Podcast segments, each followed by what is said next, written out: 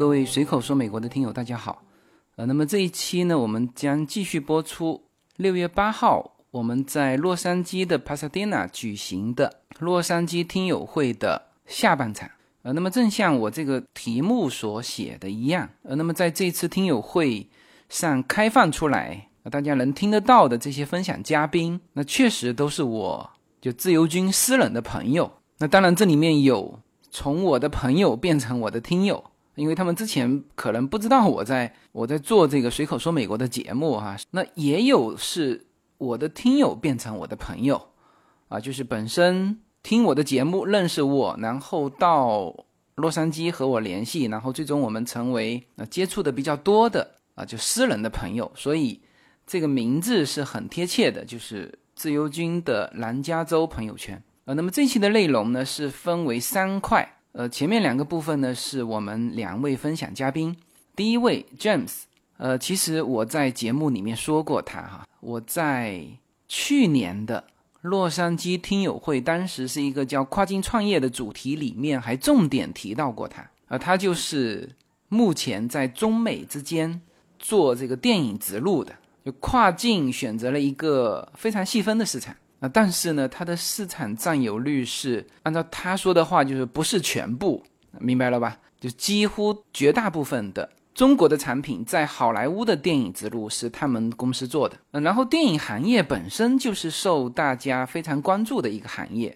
所以呢，我这次是邀请他来给大家聊，在当前的形势之下，就中美之间电影行业之间的一些合作。呃，因为他本身。身上背着很多的叫做保密协议啊，所以就公开演讲的时候，就很多的信息哈，只能用啊某些公司啊，甚至很多的就内部的啊，我们在私下聊起来都啊非常惊诧的一些话题，它是在公开场合没法展开。但是就关于中美之间的这个影视交流，单就这个领域呃，大家就已经是很感兴趣了。而他作为最资深的这个业内人士，呃，在分享当中是给大家分享了非常多的干货，呃，然后在他的分享之中呢，还穿插了一位就正好跟他的身份相反的，就是中美交流的时候，James 的身份是代表中方嘛，那当然他在美国这边有一个就收购了美国这边的一个电影植入的一个公司，啊，但是。她的总体身份还是中方的身份，呃，那么另外一位女生，那么她恰好是，呃，就是本土的美国的电影公司，那么他们之间叫做行内人聊中美之间电影的一些内幕啊，也是很值得大家听一听的。那么这是第一位嘉宾，呃，第二位嘉宾是我们在洛杉矶经营茶饮市场的孙明伟，那么茶叶大家就很多在国内的听友。那是非常熟悉的，但是大家不熟悉的是，中国的茶走到美国会是什么样一个情况？那么这个内容也是大家极为期待的。呃，那么最后一个部分呢，当时是有一段我最后的一个收尾啊，就是这个听友会的收尾。那么我当时有跟大家聊了，就今年我对我们社群的一些想法，以及我具体下半年要做的一些事情，就是跟我们社群有关的哈。呃，那么这里就是要抱歉的是，那天录音的时候，我把声音调太大了啊，结果就是用耳机听的朋友，在上一期的时候应该就听得出来，就是在上周一的那个节目《洛杉矶听友会》上的时候，应该就听得出来，这个音质不太好，就是它声音调太大了之后，有些声音是破的，也影响视听，所以呢。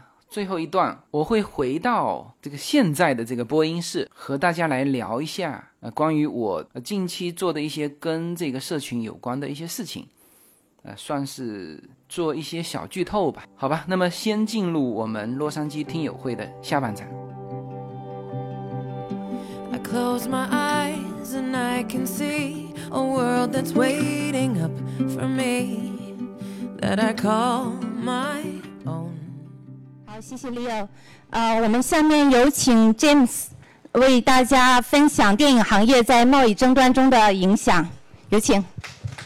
谢谢谢谢，感谢自由军的邀请，我们呢能给我这样一个机会，在这儿和大家分享这个有关电影的一些东西。呃，简单介绍一下我自己，我是七零后八零前，我比自由军小。之前在国内这个体制内待过几年，然后后来零一年这个出来这个接触到广告，接触到广告，然后从到零八年，呃和呃两个合伙人成立了自己的公司，然后接触到电影。那么从零八年以后一直在做这个电影和广告呃两方面跨界的这么一个工作。在一五年的时候，我的这家公司呢，这个被国内的一个大的一个集团这个并购。然后现在呢，我是替这个集团在呃美国管理一些他们在这边的资产。那么其中有一家呢，就是这个经营刚才雨婷讲的，就是跟娱乐有关系的这个广告，然后广告植入的这一块。这个自由军可能也在节目里提过。啊，也可能在节目里提过，就是有一些好莱坞电影里边的植入啊，当然不是全部啊，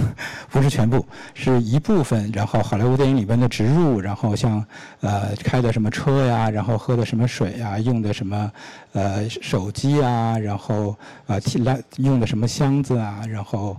呃等等吧，诸如此类。这些呢，其实是在好莱坞一个传统的一个制片的一个业务。那么这个我们在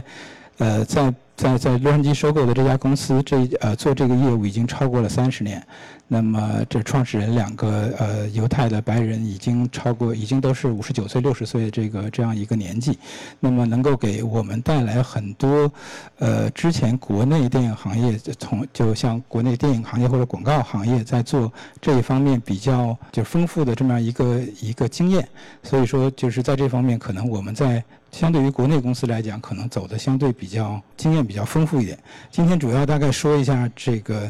呃贸易谈判下的呃好莱坞的这个情况。那么其实我想就是在在在开始之前，我想大概说一下就是。呃，解释一下。那么现在的我们的贸易谈判，现在是说，我听自由军也在讲，大家资料里也有，就是呃，贸易顺差，什么中国的贸易顺差达到多少多少。我我想解释一下，就是电影这个东西呢，那么电影是好莱坞它进口到中国，就是出口到中国，那么它带来的其实是美国的贸易顺差，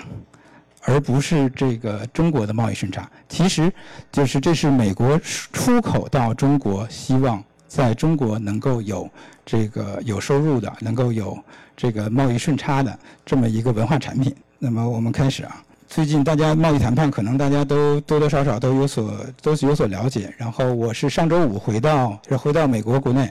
然后朋友圈呃这几天就比较热闹，然后朋友圈里就有，然后说这个包括自由军节目里也在说，呃 CCTV 六现在开始播。呃，这个爱国的这个影片了，这个呃抗战的影片了。那么，然后《权力的游戏》，大家能看到《权力游戏》第八季，然后最后一集可能是由于戒指传输的问题不能如期上线。那么，这个这个片子也是由于这个某些原因，然后是不能呃是不能如期上线，是要改档。那么上边的这个复联的这个片子，那么在国内其实是非常火的一个片子，现在达到了四十几亿票房。呃，也是按照按照习惯来讲，可能会延档，但是没有延，但是没有延，就是如果延档的话，可能票房会好一点。后面还有还有一页给大家看一下。就是这是朋友圈里的啊，这是朋友圈里的，这并不是这个真正的规定下来或者是怎么样，大家可以看一下。其实就是大家风言风语传了好多，然后在朋友圈里说了好多，说这个又进进了进了韩，进了美，进了就是限限韩限美，然后限制这样限制那样，其实有各种各样的这个条款。就我想说的是，在这样一个舆论的条件下，就是。呃，好莱坞和这个中国的这个电影行业是一个什么样的？就从业者是一个什么样的想法？我们先来看一下，呃，好莱坞电影为中美电影，这为中美双方经济做出来的这个贡献。那么我是从零八年开始进入电影行业，那么到现在其实也没有太长的时间。那么从我进入这个行业来看，它的就是那个时候的配额是呃二十部进口片，二十部进口片，这其实有一个票房的对比。基本上在我的印象里，从我从业开始，基本上进口片和国产片的票房都是一半。一一多半对一少半，或者每年到年底的时候，可能就是哎，就是会东风压倒西风一点啊，都是这个上面的这个水多一点，然后下面的这个会啊稍微少一点，极个别会出现六六十比四十这样的这么一个情况，或者六十几比三十几。这边有一个数字，就是说一九年一九年开始，呃，从一七年、一八年、一九年这有三个三年的数字。那么这些呃这些片名其实都是进口片，那么进口片几乎包揽了就是三到六月份的这么一个票房冠军的这么一个情况。那么这是这是来自于美国电影协会的数据，美国电影协会的数据，那中在这里面中国变成中国就是在美国以外地区，就是除了北美，那么以外地区 international 的这个部分，中国是第一大，是第一大海外票仓市场。那么这也就是为什么就是所有的好莱坞电影就是第一站。或者说基本上都会变成同步，甚至就我们可以看看最近定档的这些片子，就是有的可能我不说哪部片子，它可能今年七月二号在北美上映，那么它六月二十八号在国内就上了。那其实它是先于先于这个好莱坞上映的，这其实就是从呃最近这几年基本上的我们的片子。就是好莱坞的进口大片都是可以达到这么一个状态，就是要么同期上映，要么提前一点，就是几乎都是同期上映。那么然后呃，这里面呢是好莱坞和中国有一个合作，那么这些其实大家都耳熟能详，都看得到了。这个中国的元素、中国的故事、华人的演员、华人导演，然后呃提前北美上映，这是我刚才讲的主创来华。这个主创来华后面还有一页，我可以单独讲。呃，寻求这个联合合作伙伴，越来越多的这个好莱坞电影，其实在呃中国，它更加的重视中国的市场，因为中国已经变成第一大海外的这个市场。那么我们能看到这些像里面植入，这这是明显的植入啊，这是迪士尼的片子，这个明显的植入，你看大家能看到有天猫，然后有微博。这个是华纳的片子，和国内应该是完美做的这个片子。然后这个是呃，这个是 Legendary 的片子，那么传奇的片子，这个也是呃有中国的投资，然后这也是有中国的投资，然后有中国的这个呃植入，有中国的品牌露出，然后宣传。大家能看到最近，如果是大家勤回国内，或者说是这个国内有朋友的话，那么去呃可能从微博、微信啊等等这些能看得到，就是像这种情况。像这种情况，这个其实是大家都知道，这是说说是年画吗？还是门神？还是什么？这个完全是中国的这个呃典型的中国元素。那么在就是十几年前，就是我刚刚从业的那个年代，或者说在从业之前，就是零几年、零几年的那个时候，基本上这种情况是不可能出现的。就是好莱坞的海报不允许你动任何一个。呃，颜色，任何一个字体，任何一个比例，就是任何东西是不允许动的。但是到今天，就是为了迎合中国本地的市场，为了迎合中国的观众，为了能够在中国取得更好的票房，那么就是这种其实是很司空见惯的。那就更不要提主演、主创过来，OK，烤鸭、火锅，这是卡拉 OK 嘛？这个胡同，然后糖葫芦，这个是本地的酸奶。呃，这个去逛，这是故宫，呃，故宫还是还是还是天坛，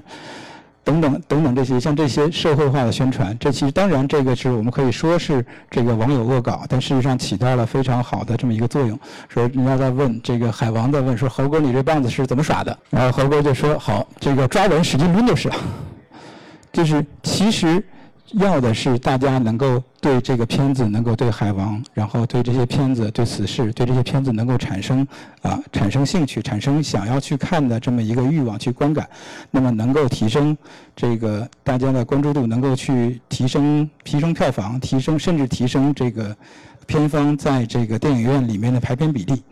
这是好莱坞的这些制片公司在中国做的努力。然后中国也在积极回应好莱坞的这个拥抱。那么其中有这个引进电影的数量，因为之前呢，从这个中国加加入 WTO 之后，是我们是变成了二十部的这样一个引进片的数量。那么这就是分账。呃，这个分账片基本上指的就是好莱坞六大的这些片子进来，我们分账有一部二十片的数量。呃，后来是习大大访美了之后，然后我们就变成了三十四部。那么三十四部呢，现在到今天，我们从我从业的时候是二十部，到今年是三十四部。那么这三十四部，从刚才最早我看的那个，就是我们我刚刚那个那页 PPT 能够看得到，就是从呃，零八年一直到现在，基本上无论是你二十部的这个引进片，还是三十四部的引进片，基本上都是可以达到，就是中国的票房和北美的票房和好莱坞的票房是可以达到，就是五十五十，或者是六十四十，或者是五十五四十五，是甚至是就是这么样的一个比例。那么证明一个什么问题呢？就是在这个过程当中，在这十几年的过程当中，中国的。中国的电影行业其实是有成长的，在这个在这十几年当中，中国的电影行业其实是，就是从好莱坞我们的这些电影就是引入到中国看到了之后，无论是导演、演员、制片，甚至是这些系统上的这些东西，都起到了一个非常重要的作用。就是到今天，我们依然保持着这个一半一半的这么一个份额。那么，中国到今天已经开始了这个去参与好莱坞电影投资，那么参与。呃，甚至是购买这个好莱坞的公司，这个有资本上的合作，大概也能看到绿皮书，可以看到绿皮书是这个阿里投的，啊，绿皮书是阿里投的。那么这是腾讯这个投的毒液，那么大黄蜂这也是腾讯的，然后这些像长城、极限特工，极限特工应该是上影投的，这个全部都是有中国的这个呃制片公司和资本的这么一个背景。那么除了这个资本的背景之外，然后中国的人才，那像，呃，大家在这能看到了，这个从一三年、一三年、一四年、一五年、一六年、一七年，一直到，呃，就是是每一期还会有，就是著名的导演、制片人，这个都会在好莱坞六大，这是派拉蒙，呃，福斯，然后迪士尼、环球，在这边做交流。OK，那个趁着工作人员调这个调试调试机器的时候，正好我们这还这刚才聊到这个，我们还有还有同行在这儿，正好是有一位前。同行，同行，我们在，呃，我们可以在在这在这聊一下这段，因为这位同行呢，之前也是在这个中国的一家非常大的一个互联网企业，那其中下面也有影业，那么也投资了刚才的这个份这个这绿皮书啊，这个这个我们也可以也可以看一下，就是我们我们聊一聊其实中美的这个影响。今天就是第一次来参加自由军的活动，然后呃，很高兴见到大家。然后今天一个特别的惊喜，就是一来就碰到一位同行加前辈，呃，所以就是刚刚也在私下有有有一些交流，呃，刚刚说到的这个问题就是说，在新的环境下面，就是中国背景的，特别是就是有互联网背景的影视公司在好莱坞怎么去玩这个问题，呃，就像中国呃互联网大头的话，大家都会想到 BAT，百度、阿里巴巴、腾讯，然后呢？当这些大头他们想到好莱坞来，就是一个被犹太人统治的一个一个就是娱乐行业，也是洛杉矶最大，呃，就洛杉矶算是全球娱乐行业的首都了。然后当互联网大头想就野心勃勃想来到好莱坞占领一席之地的话，到底应该怎么破呢？这个，嗯，所以就是因为有雄厚的资本，所以第一步就是我们先去拿 credit。就是先参投一些好莱坞的作品，所以他们就去敲各大那些各大 studio 的门，说：“哎，这个项目挺好的，我可不可以参投一点？”但是呢，就是好莱坞当然挺起了摇摆，说：“OK，我们还是主控权，如果你愿意把钱投进来，就一起做的话，那是可以的。”然后呢，一般来讲就是你要把这个钱放进去，就是他们好的 IP，就比如说变形金刚，比如说呃。呃，Disney 的那些各大 IP，他们是呃一一是 Disney 它不缺钱，那其他的那些 studio 呢就会说，那我凭什么让你投？这个时候呢，就是 BAT 们，就是中国来的公司们还得说，还得就是提出他们的 value proposition，就是说我们可以帮你提供一些什么样的东西，所以就是形成一个竞争的局面，然后大量的资本流进来的一个。我可以帮在国内做做宣发呀，做做票啊。然后去做发行啊，然后去做路演啊，就等等诸如此类，是吧？对对对，像像 James，因为是从就是两边跑的比较多嘛，然后肯定对国内市场的了解肯定是非常的深厚。然后我是属于就是呃来来美国留学过后就一直留在这边工作了，所以呢就反而国内这边就是呃特别需要就听一下 James 的意见，就是说呃然后在进入到这家互联网公司过后就知道说。呃，比如说他们拿出来的一些竞争优势就是，哎，我们有电商平台，阿里会说我们有电商平台，腾讯会说我们有微信啊，我们有最大的那个社交平台。那如果说我要帮你推一个电影的话，我直接用 QQ、微信各种矩阵，在我的各种那个社交平台上去帮你宣传，那肯定就可以保证你这个票房。比如说《魔兽世界》那个游戏改编的一个电影，它在美国的票房还不及中国的票房。因为中中国有一大帮那个就是玩魔兽粉，哎，对对对，魔兽粉，一大帮玩那个视频游戏的人，所以他们是带着一种情怀去看这个电影，他们是一定会为这个电影买单的。反而就中国的票房高过了美国的票房，从那以后，腾讯就获得了在美国，呃，就是在 studio 面前就可以挺起腰板说，你看，这就是我们可以提供的价值，就是可以帮你赚钱。然后阿里的话就是。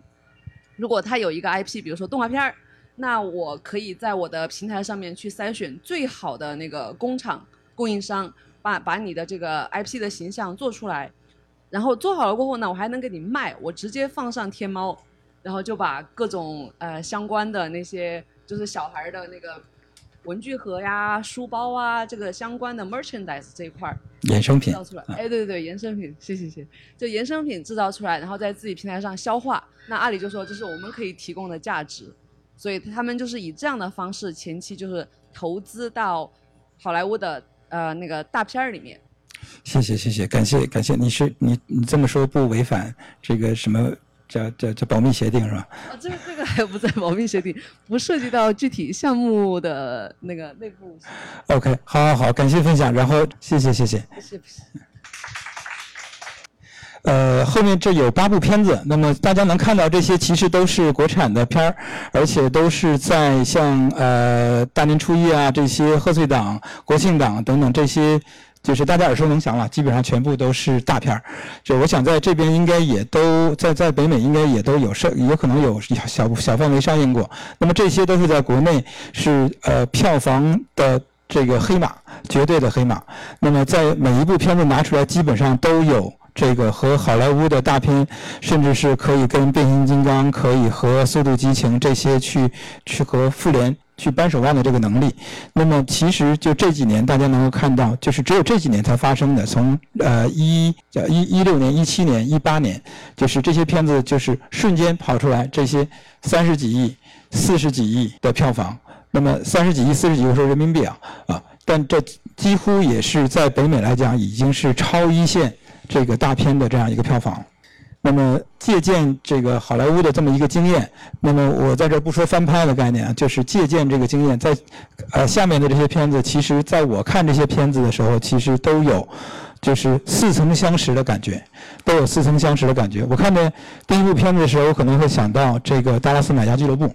我看见这个第二部片子的时候，会可能会想想到一部片子。那么像像像这些都是有借鉴的。这么一个意义，因为好莱坞有成功的项目，那么它有可能是呃五年前成功的，有可能是十年前、二十年前成功的片子，但是它的故事、它的情节、它整个的这个这个项目是成功的。就是换成中国的呃概念，换成中国的演员，换成中国的导演、编剧，就是改一下，改成中国的这个适合中国国情的，呃，让大家有有代入感的这个感觉，其实一样也会取得成功。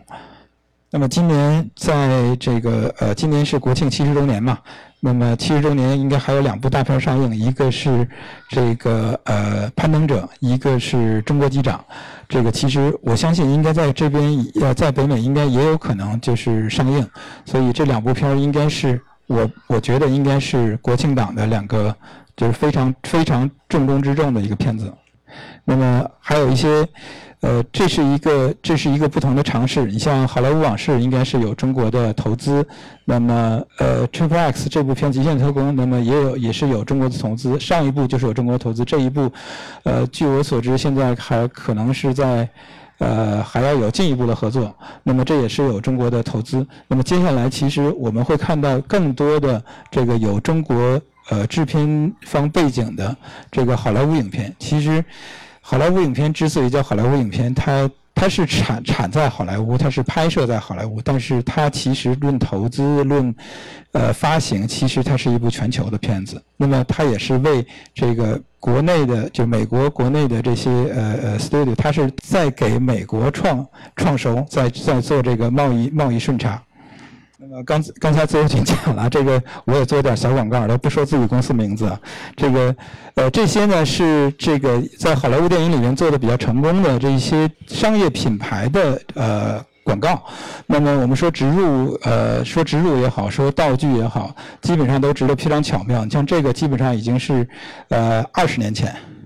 二十年前的片子，二十年前就是。大家有可能基本上我们八零前八零后基本上应该都看过这个片子，啊，这就是比较早了，这还是诺基亚时代，然后这个是京东、宝马，然后这个是呃，就是借助好莱坞的电影，然后可以宣传自己的品牌，然后这也是这也是汽车，这也是做的首映礼，然后这是做的变形金刚的植入，然后这也是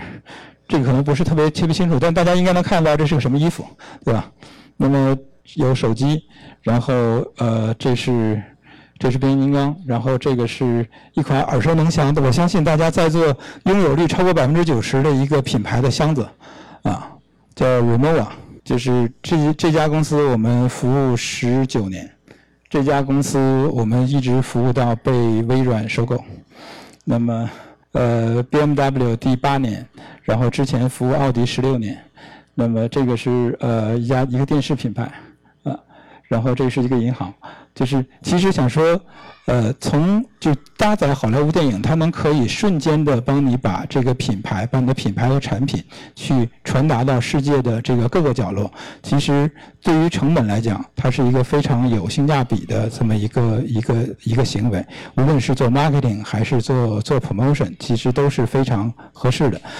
对，大概大概就这么多。那么最后呢，我想用这个享受电影、享受生活这个来结束我今天的这个这个分享。因为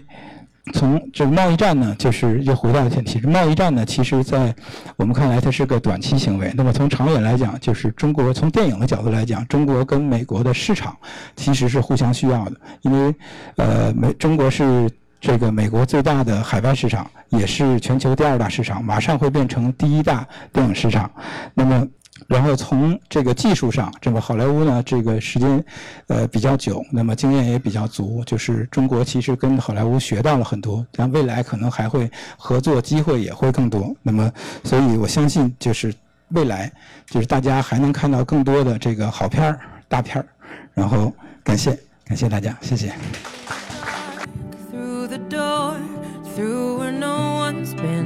Before, but it feels like home. 随口说，美国的听友大家好，我的新书《平行美利坚》目前已经在当当网、京东等各大网站均开始正式发售，同时在电子书 Kindle 上也已开始发售。那么这本书是随口说美国的第一本书，也是我个人第一本书。拨开迷雾看美国当下，中美两国恰是两条平行线。只有穿梭其中的人才能看清一切。希望大家支持这本书，现在就可以立刻在网上下单购到这本书。谢谢大家。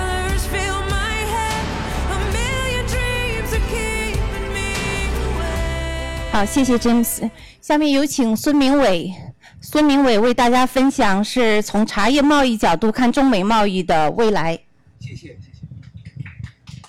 谢谢谢谢大家。呃，我的内容呢，可能更多的是几个数据啊，因为呃之前的各位，包括丁总、卢总讲的都很啊都很好，也很高大上。那我呢，就就我们自己的呃茶叶贸易呢，呃通过一点数据的分享啊，给大家一个参考。呃，没有太多很光鲜的内容，但是呢，都是可以大家值得思考的。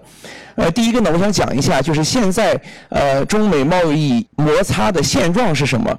呃，其实呢，这里面有三个数据，可能很多人呃听说过，但是没有太记清楚。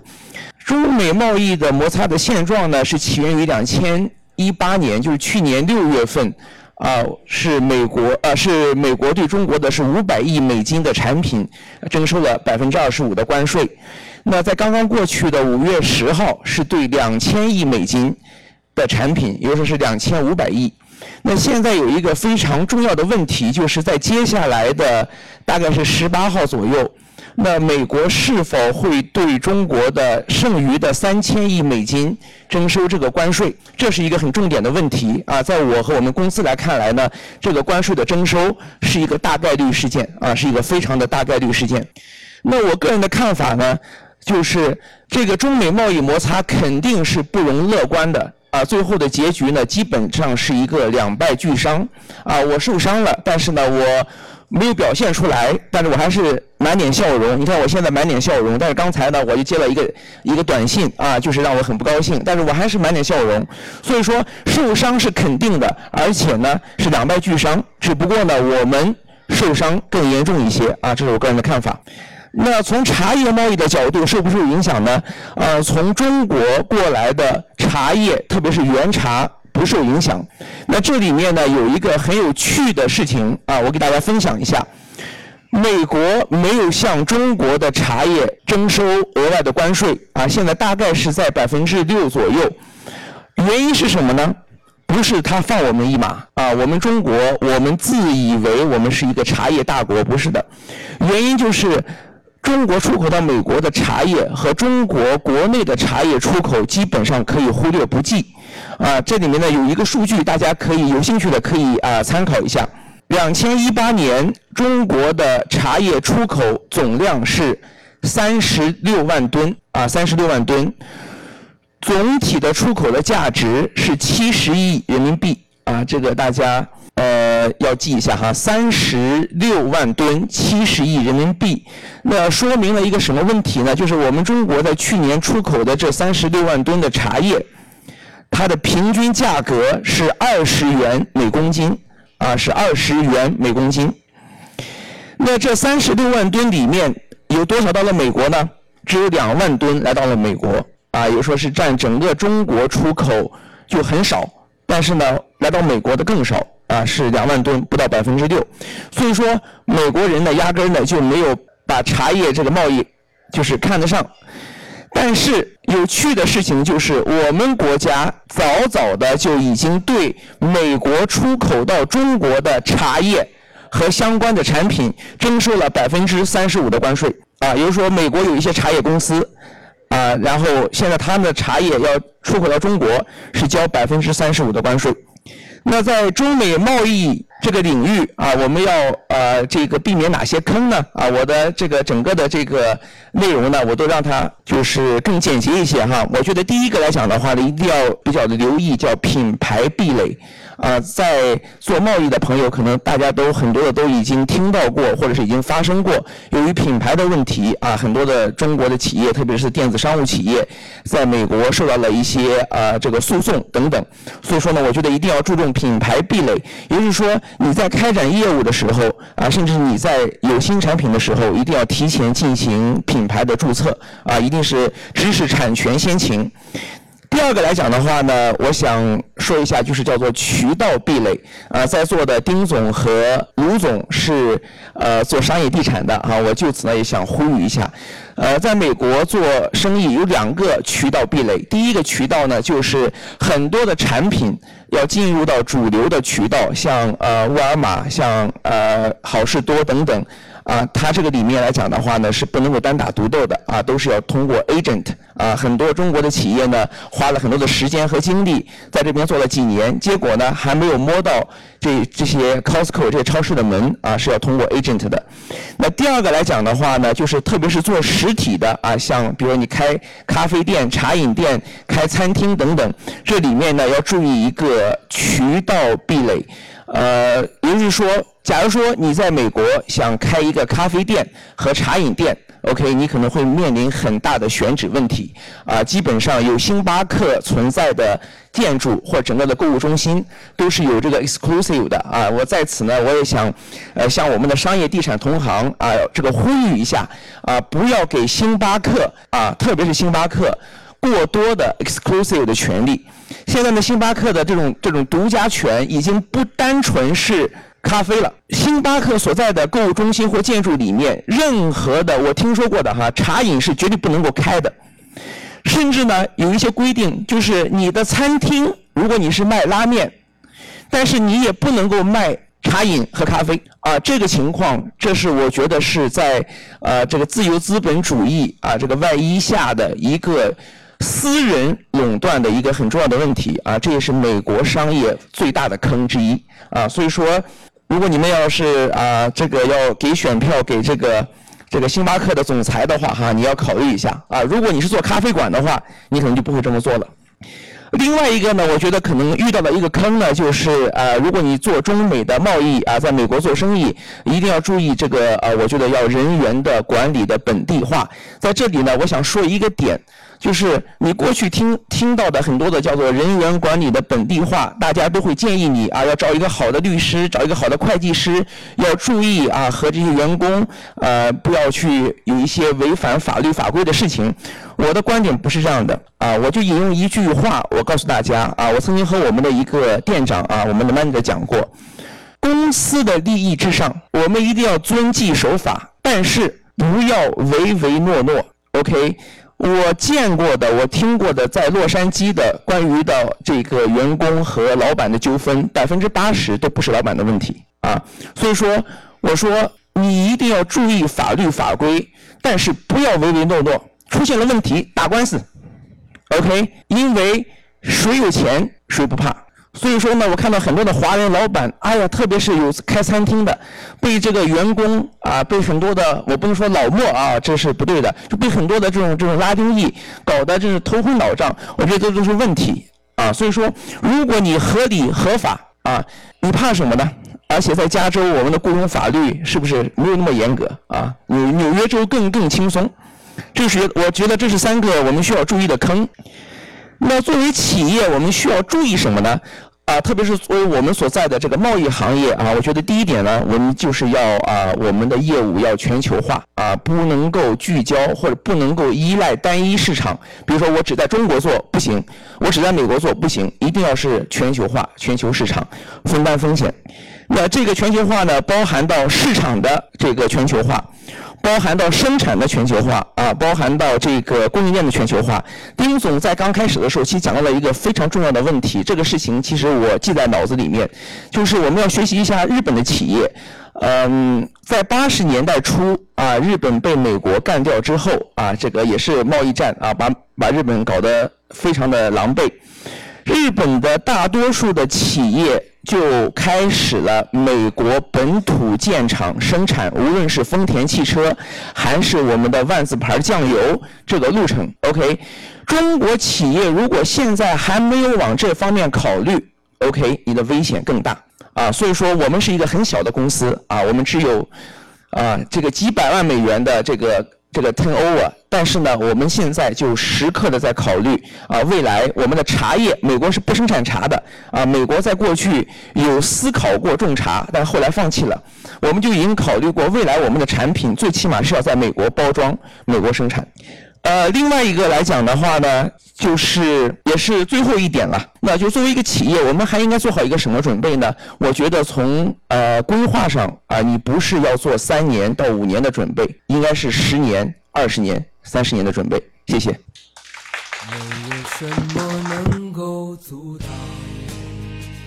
没有什么可以阻挡对自由的向往。大家好，这张专辑的播出时间是每周一周五的下午，每周两期，不见不散。现在大家除了收听我的音频节目之外，还可以加入我的微信公众号，公众号的名字是无限空间，这是一个跨越中美的自由连接的社群。大家可以通过这个公众号找到您所在的城市或者是您喜欢的微信群。加入随口说美国的社群，同时也在这个公众号里面啊，已经建成了随口说美国的 IP 矩阵，名字叫做星辰大海。在这里面呢，大家家可以听到更多的跨境主播为您分享的更多的跨境内容。当然，您如果希望随时能够追踪到随口说美国的各类信息，您还可以登录新浪微博。今日头条、抖音去搜寻“随口说美国”。移动互联网的神奇之处呢，就是可以把同类的人拉得很近，让我们勇敢开始，活成喜欢的那个自己。那么回到播音间哈，呃，这个播音间就是我的书房哈，和大家来聊一下或者说剧透一些我们这个社群，接下去可能大家会听到或者看到，甚至是接触到我们这个社群的一些惊喜哈。应该说，二零一九年呃所有的听友会，到这一期是全部结束了。嗯，去年回去我也收获很大，今年回去呢收获更大，就是我会有很多思想上的一些变化啊。其实呢，也是跟大家。走了十三个城市，跟大家一路交流下来，心中的一些想法就越来越清晰了。呃，去年走了一圈，那就是二零一八年了。我在二零一八年余下的时间，呃，就是跟随口说美国相关的，我完成了三件事情。第一就是写了一本书，叫《平行美利坚》。第二就是把我们的星辰大海做起来了，就是我发动身边的朋友，就一起把。随口说美国这个系列等于是完善起来了。那么第三呢，就是通过微信啊，把我们整个社群啊推到了一个高度。那么这个是去年回去一趟，坚定了一些想法，然后就把它实现了。那么今年呢，走了更多的城市，就是我自己走了十三个城市，去年我才走了五个城市。那么这十三个城市一圈走下来之后，呃，通过和听友们。以及我们在这十三个城市都有管理员群嘛，就是和每个城市的群主管理员交流之后呢，就慢慢的也清楚了。就今年下半年，现在是八月份啊，已经进入下半年了。我想做的一些事情，那么在这里能够说的，其实是我已经开始做的，而且很快可能就会大家就会看到。呃，除了目前正在写的第二本书之外，我我期待哈是在今年的年底之前，我做两件事情跟这个社群有关的哈。那我也把现在的进度给大家大致剧透一下。第一件事情就是我在美国成立了一个非盈利机构，呃，这个非盈利机构的名字叫做 Jacaranda，呃，这个是在洛杉矶比较常见的一种树的名字。中文翻译是叫兰花楹，就如果到过洛杉矶的朋友可能会有印象，就是你在洛杉矶会看到一种树，树非常大，然后树上开满了紫色以及蓝色的花，呃，那这是一种当你看到它的时候是会让你非常惊艳的一棵树。那么它的花期是。一年开两次，那基本上是在春夏之交以及夏秋之交，它都开花。所以，我们如果在洛杉矶的话，你会经常看到这种树全面开花的那种呃奇幻的景象。呃，那么这种树当然不只是在洛杉矶有，它在巴西、在澳洲，甚至在中国，现在也慢慢的有呃这种的树了，就引进回去的嘛。因为它到了它开花的时候实在是太美了，然后这种兰花楹，它在英文里面的这个花语啊，是叫做等待幸福的降临。因为有的时候你的车子啊会正好停在这个树下，然后当你再过来取你的车的时候，你会发现哇，整个车变成了一辆花车，就是它的花特别好看，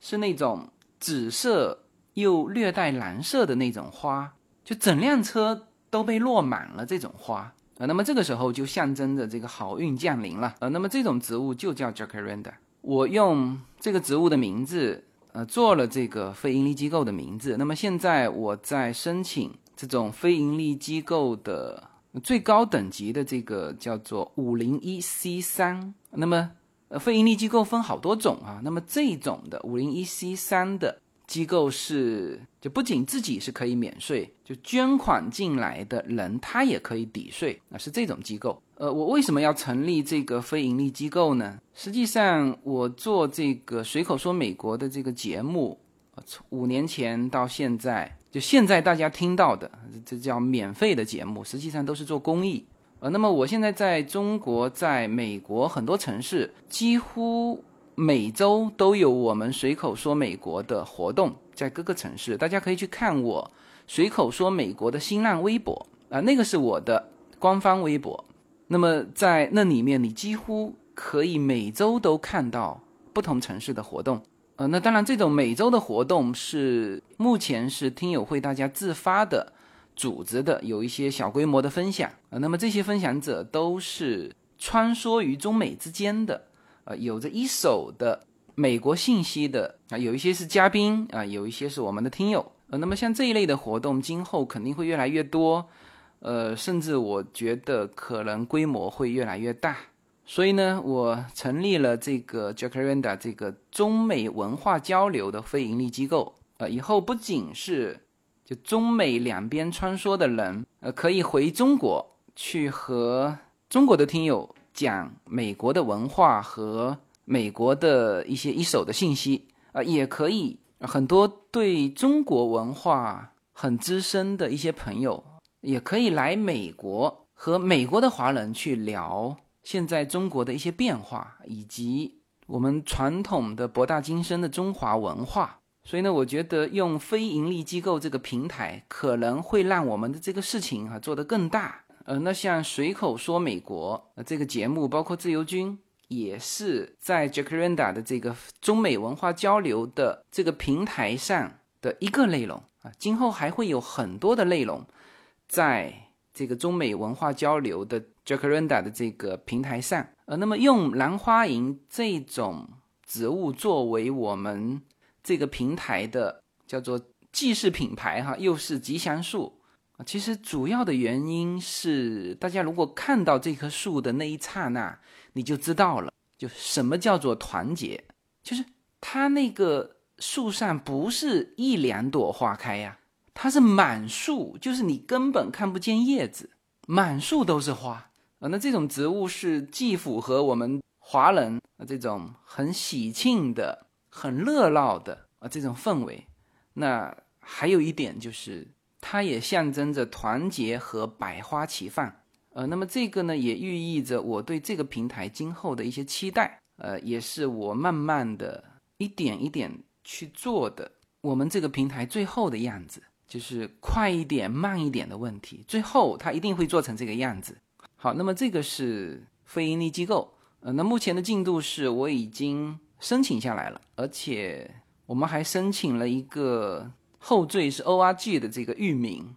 以及我们可以用它这个邮箱。那么三个月到半年之内吧，因为加州可能要审批的久一点啊，这个门槛是蛮高的哈，因为别人捐款进来，它可以抵税的话。他对你这个非盈利机构是有很高的要求的，呃，那么我是在努力的在申请，呃，那么这个是要在州里面申请的。好，那么这个是一件事情。那么第二件事呢，我最近都在做的，就是我在昆明站吧，就最后一站有提到一句，就是我们这个社群今后可能会出现我们的国际品牌，呃，那么这个事情我现在就正在做了。因为在加州的这些资源，我目前在做一个食品品牌，呃，这个品牌的名字就是大家非常熟悉的我们家两个女儿的名字，叫 Yona Lin。呃，这个品牌的名字啊，其实我想了很久哈，但最后还是决定用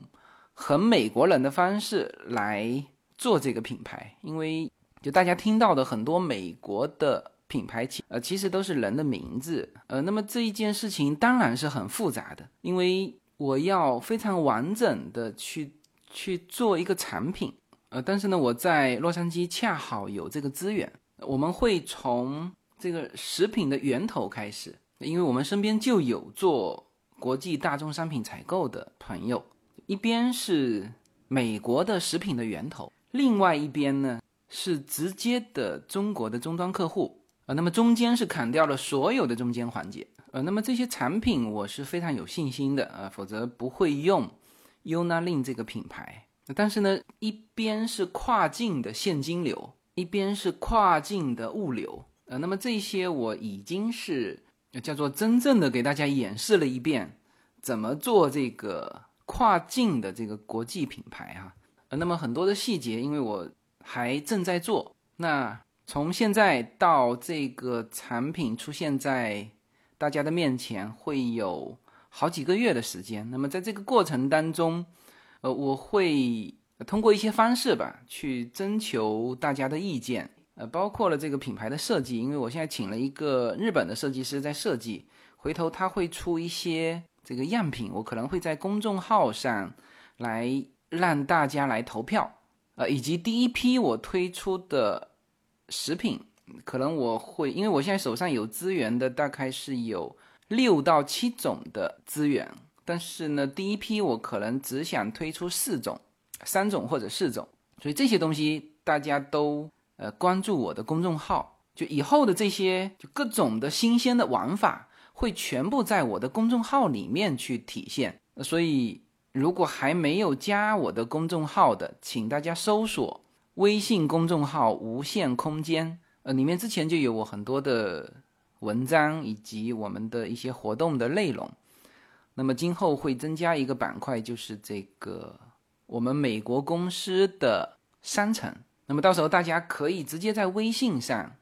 用人民币购买这个美元计价的这些商品，呃，那么这个严格意义上算海淘了，呃，那这里面又要去实现一个你付出的是人民币，然后我们美国公司收到的是美元，那同时呢，你的这个购买境外商品的这个行为还不占用你那个什么五万每年的这个额度啊，那么这些内容导致我已经实现了。那因为正好又是有这个资源哈，呃，那么关于这个品牌的产品，呃，因为我目前也在进行当中，因为我的性格大家是知道的，我喜欢慢慢做这件事情，呃，那希望最终展现在大家面前的时候，希望能够给大家一个惊喜哈，好吧，那么本来只是想剧透一些哈，这个越讲越多，呃，那反正这些也已经在做了，就也不算那个八字没一撇哈，这个。好吧，那么呃，在一八年的时候，我曾经说吹过的那些牛啊，当时是都实现了。那么一九年啊，等于是今天啊，我也把我到年底的时候要完成的呃这两件事情也提前的透露给大家。当然，所有的事情在过程当中都有可能没法如愿，但是我还是本着那个。未来不期待的那个心态，去一步一步的去做我喜欢的事情，好吧？那么感谢爱听听友会内容的听友们，听友会的内容大家就只有等到二零二零年再见了，好吧？那么非常感谢大家支持我们的听友会，支持这个社群，好，谢谢大家。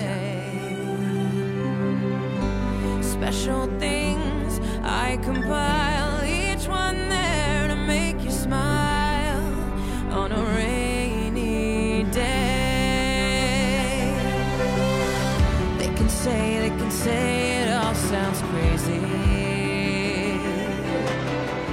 They can say, they can say we've lost our minds. See, I don't care, I don't care if they call us crazy.